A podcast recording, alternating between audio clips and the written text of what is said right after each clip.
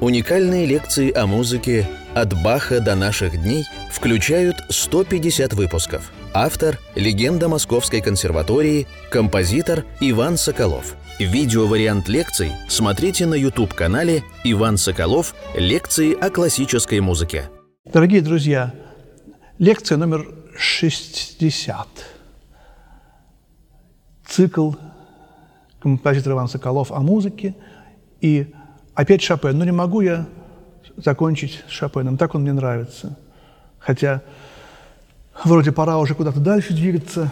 Но вот мы занимались этюдами десятого опуса, вот мы занимались отдельно революционным этюдом в прошлой, 59-й лекции. Ну, как-то я обещал э, пройти кратко хотя бы 25-й опус – Конечно, 25-й опус Шопена образует с 10-м опусом единое целое. В 10-м опусе 12 этюдов, в 25-м опусе 12 этюдов. Конечно, их играют очень часто, хотя отдельно по опусам, но очень часто все 24 подряд. Но, безусловно, 25-й опус отличается от 10-го. И если в 10-м больше бетховенского и шубертовского – то в 25-м опусе Шопен как бы уже становится еще больше самим собой, еще больше. Он был уже, хотя бы возьмем третий этюд, мимажорный, гениальный, но он вот эту поющую гармонию, о которой мы говорили э, в прошлой лекции, он еще развивает. Вот смотрите, первый этюд из опуса 25, «Астур».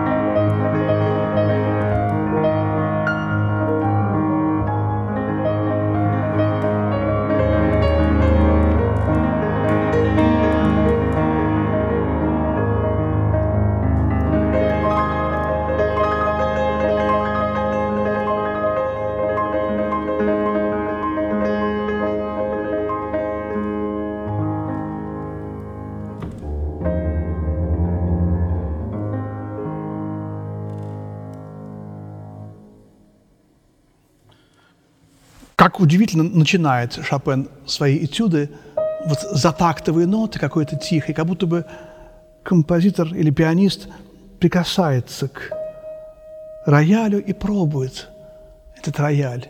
Не просто вот начинается, а именно вот первая нота какая-то. И, и так много пробует. И одной ноты достаточно для э, исполнителя, чтобы узнать, какой рояль и как на нем надо играть, почувствовать, прикоснуться. И, конечно, вот, вот сама эта гармония э, и, поет. Гармония делается мелодией. Каждая нота этой гармонии становится поющей.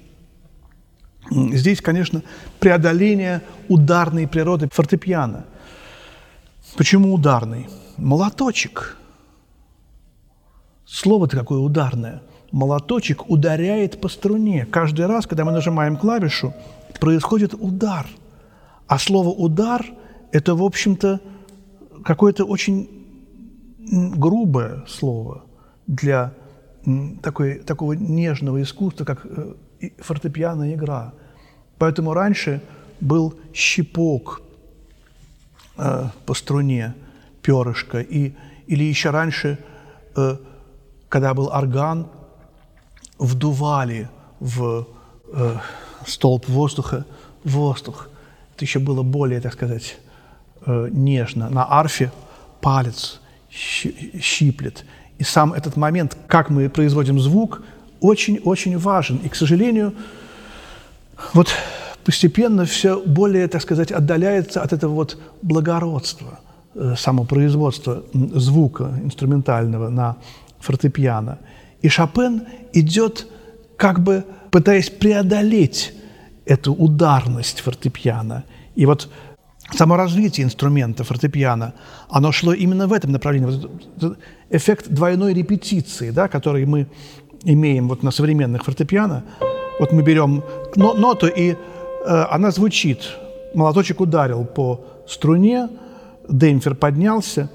И когда мы э, хотим еще раз взять эту ноту, мы э, поднимаем клавишу, но звук еще есть клавиша поднимается, а звук звучит. И вот пока звук еще не, не, не прервался, если мы совсем поднимем клавишу, он, конечно, прервется. Но пока не прервался, можно еще нажать. И он еще не успеет за, за, затухнуть. Вот. Вот это, вот это производит двойная репетиция. То есть, условно говоря, очень грубо говоря, клавиша нажимается, этот конец поднимается. Этот конец э, на э, на, на другой рычаг э, давит, другой рычаг, значит, идет, этот конец идет наверх, тот идет вниз, и вот этот рычаг, который идет вниз, он как раз-то и нажимает на э, молоточек. То есть вот такой получается переход.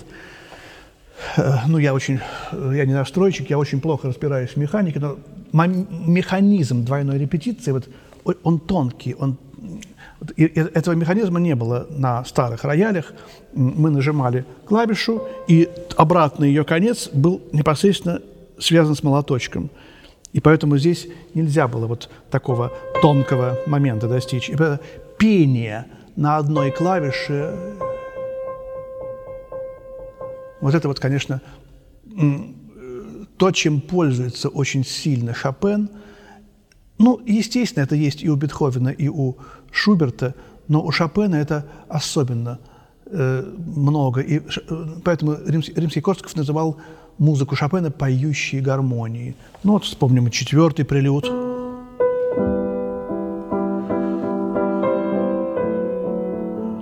Вот и этюд из э, трех этюдов для школы Фетиса – вот. И многие-многие-многие э, другие произведения Шопена, в частности, вот этот этюд. И, что интересно, Шопен использует в нотной записи два типа э, нот.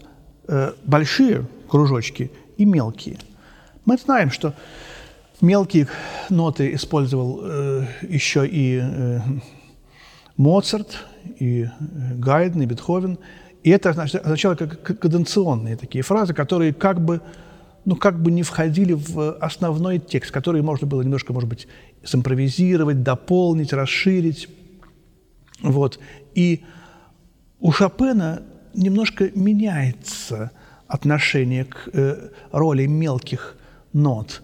Э, мелкие ноты должны играться тише, и это как бы фон. Вот эти ноты, которые пятый палец играет, и правой, и левой руки они большие, они важные, они должны быть слышнее. А вот это все, оно написано мелкими нотами. И, конечно же, должно звучать тише. Но эта наполня... музыка наполняется какой-то жизнью, какими-то легкими. И вот мы прямо буквально зрительно видим какой-то майский сад, вот эта зелень, которая только что расцвела, она еще вся зеленая, свежая, и она колышется каким-то свежим таким благостным э, ветром поздней весны. Это ощущение непередаваемое. Вот Пастернак написал, опять процитирую, «Так некогда Шопен вложил живое чудо лесов, фольварков, рощ, могил в свои этюды». Пастернак, который был пианистом, прекрасным композитором, так любил этюды Шопена, и Нейгаус тоже. И вот, смотрите,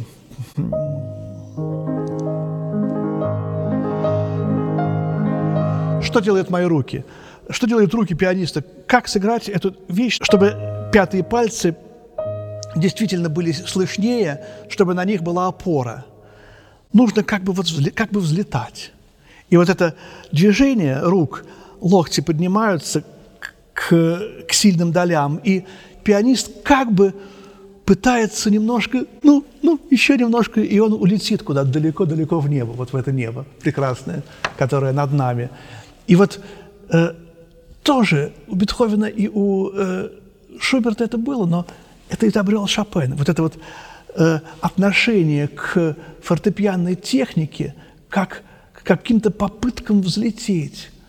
И вот тоже Гаус говорил об этом, и Лев Николаевич Наумов часто повторял, что когда мы играем Шопена, мы должны вспомнить, что мы когда-то были ангелами, что у нас когда-то не было тела.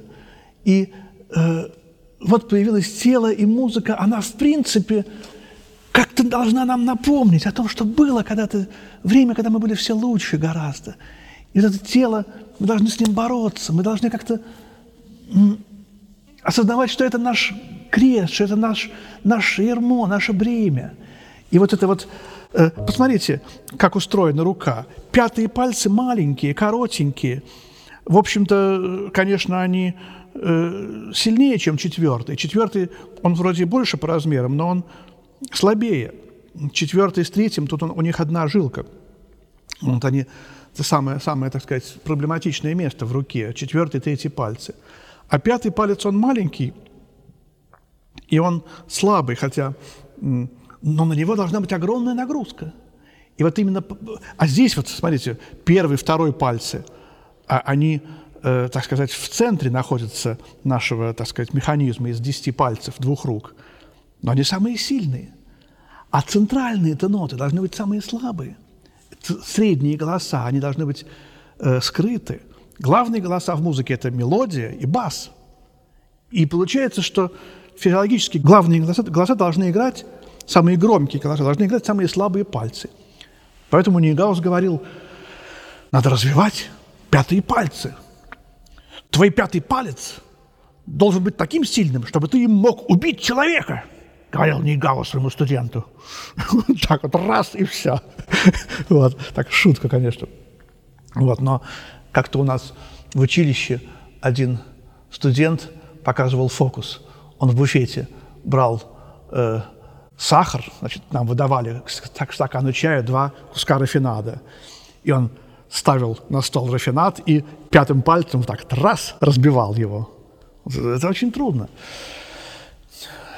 Невероятно, что такое специальное развитие пятого пальца. Это большое, большое искусство, очень много упражнений этому посвящается – но суть этого феномена, конечно, во-первых, это Шопен, Рахманинов, Скрябин, вот кто, так сказать, э, эту теорию наметил. Вот здесь она.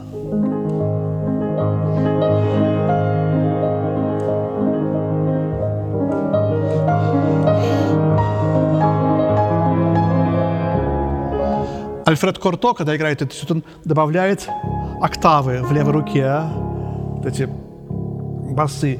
Конечно, это эффектно, у Шопена были эти басы, но он почему-то их не написал. Э, конечно, здесь шум педали, когда вот мы громко немножко меняем педаль, вот этот звук шумящий, он, конечно, иногда мешает, но иногда он создает ощущение вот этой шумящей, шумящего ветра. И он иногда, может быть, даже специально использован как звук, который помогает нам ощутить близость к природе этой музыки. Вот я говорю, и я как будто говорю в космос. Э, звук, э, я говорю в открытый рояль, в нажатую, с нажатой педалью. Вообще педаль – это э, открытие, поднятие всех демпферов, и это, конечно, выход в иной мир. Для пианиста настоящего э, нажатие педали должно быть как бы открытием каких-то душевных, душевных э, каналов в какой-то новый неизведанный мир. И вот так относились, конечно, к педали романтики. Шум ветра, шум волн. Вот. Но, конечно, надо этим приемом пользоваться очень осторожно, чтобы не было вот этих стуков, этих каких-то... И так это у Карто, кстати, который это все прекрасно понимал. Я не, э, не хочу сказать, что надо играть с этими басовыми звуками, в этом есть какая-то юношеское, юношеское преувеличение. Надо, надо точно, я считаю, надо абсолютно точно играть все ноты, которые написал композитор, не добавляя ничего. Но карто это можно простить. И когда э, Сафроницкий, великий мой любимейший пианист, э, он очень любил палиндромы. И когда он услышал эти записи, он сказал «Корто – отрок». Туда-обратно читается одинаково. И вот это вот юношеское пламенность картов. В, юнош, в юношеском возрасте, в детстве, в юности вот такие вещи, добавления нот к музыке, они как-то приходят в голову э, чаще, чаще юные пианисты увлекаются этим. Потом приходит осознание того, что это не нужно. И даже там, кстати, где композиторы э, меняют текст, потому что им не хватает э, диапазона, даже там они специально делают это для того, чтобы, так сказать, какие-то художественные эффекты сделать. Например, в первом этюде есть такое место, где э, на, надо вроде бы соль э, четвертой октавы написать. Курту играет это место соль, которого не было на той клавиатуре. Вот. Но э, все-таки нужно играть, мне кажется, с фа. Хотя карту можно все. Вот такая у меня позиция. Вот. Э, по поводу этих нижних октав и по поводу этого ангельского, ан, ан, ангельского пения. Удивительно, как вот в этом этюде Шопен э, заставляет нас петь гармонии, как м, говорил переводчик Пастернака на русский язык Рольф Дитрих Кайль, когда он переводил это четверостишье Пастернака об этюдах Шопена на немецкий, у него не получалось этюды. И он написал э, Пастернаку, а можно я возьму полонезы?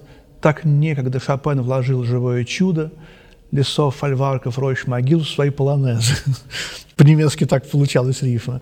И Пастернак ему, конечно, разрешил, хотя в полонезах этого нет. В полонезах Польша, которая идет на крест, в полонезах война, какие-то танки, которых тогда еще не было, конечно, уже слышны в музыке. Страшная музыка. И какая-то кровавая, об этом еще потом, может быть, несколько слов. Вот то же самое во втором этюде.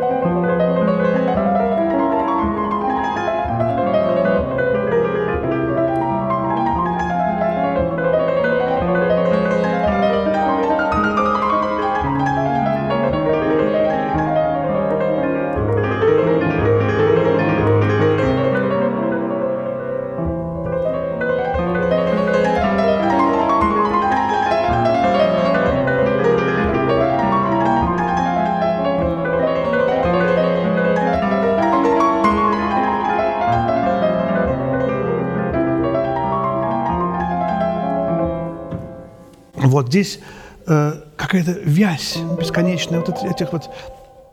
Э, казалось бы, эта мелодия...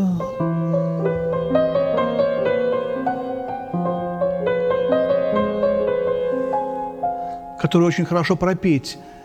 Э, и Николай Павлович Станишевский, мой э, детский педагог, говорил, что это можно играть э, можно на два, можно на три А можно?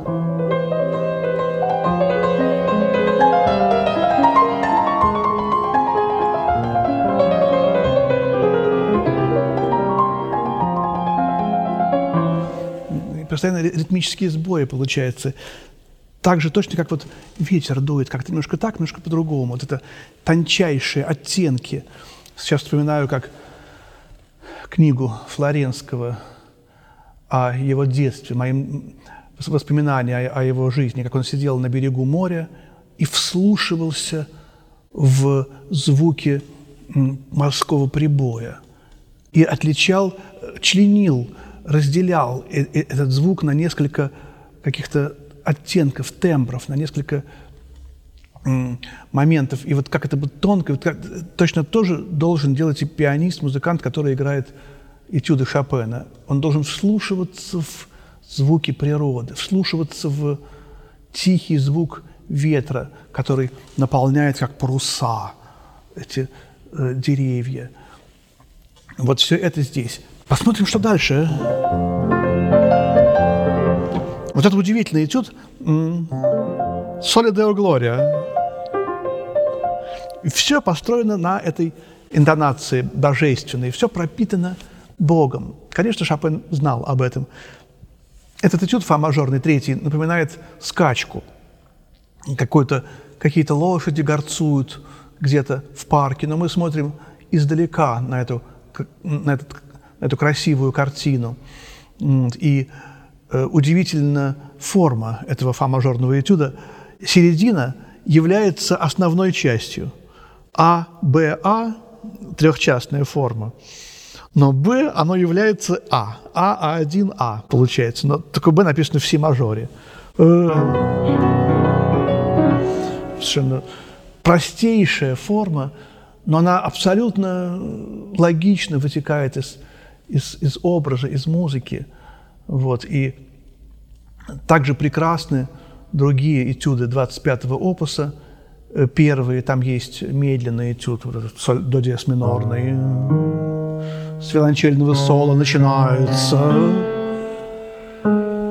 Вот, и, конечно, до диез минор, там из Бетховена, конечно, э, дуэт, как бы скрипки, виолончели, есть переложение для, для фортепианного трио.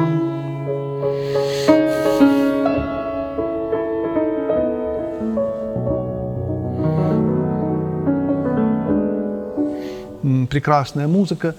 Как говорил Нигаус, я играл этот этюд и думал о том, что жизнь прошла, скорбный этюд, навевающий какие-то скорбные, скорбные какие-то мысли на, почти на всех музыкантов. Вот. В конце 25-го опуса Шопен опять как бы укрупняет свое понимание этюда и дает э, три таких вот гигантских полотна. Это октавный си, минорный этюд. Вот,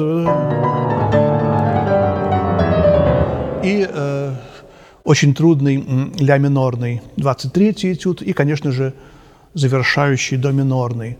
Вот здесь я вспоминаю автобиографию Прокофьева, который говорил, что когда он был маленьким, в, в деревне Санцовка, где он жил, не было полного собрания сочинений Шопена, он знал только его ноктюрны, и он говорил, что Шопен – это как шелковица. Шелковица – такое дерево с такими приторными ягодками. Он говорил, Шопен – это шелковка или шелковка называлась там. Он пишет, я еще не знал мужественных, героических, бетховенских сочинений Шопена, которые потом изменили мое представление о нем. Так вот эти вот два этюда, 23, 22 23, они, конечно же, относится к этой категории. Ну и э, до минорной, знаменитый 24 где опять мы вспоминаем Баха. Он создает м, аллюзию с первым этюдом 10 опуса. Вот его гениально играет Корто, я не знаю, лучшее исполнение, чем э, исполнение Альфреда Корто вот в этой записи. Меня он наибольше, наиболее все поражает из этих этюдов. Ну, в целом, конечно, только бегло можно пройтись по этой гениальной музыке. 25-й опус этюдов Шопена. Что мы сегодня в этой нашей 60-й лекции и сделали из нашего цикла композитор Иван Соколов о музыке. Всего доброго, друзья. До свидания.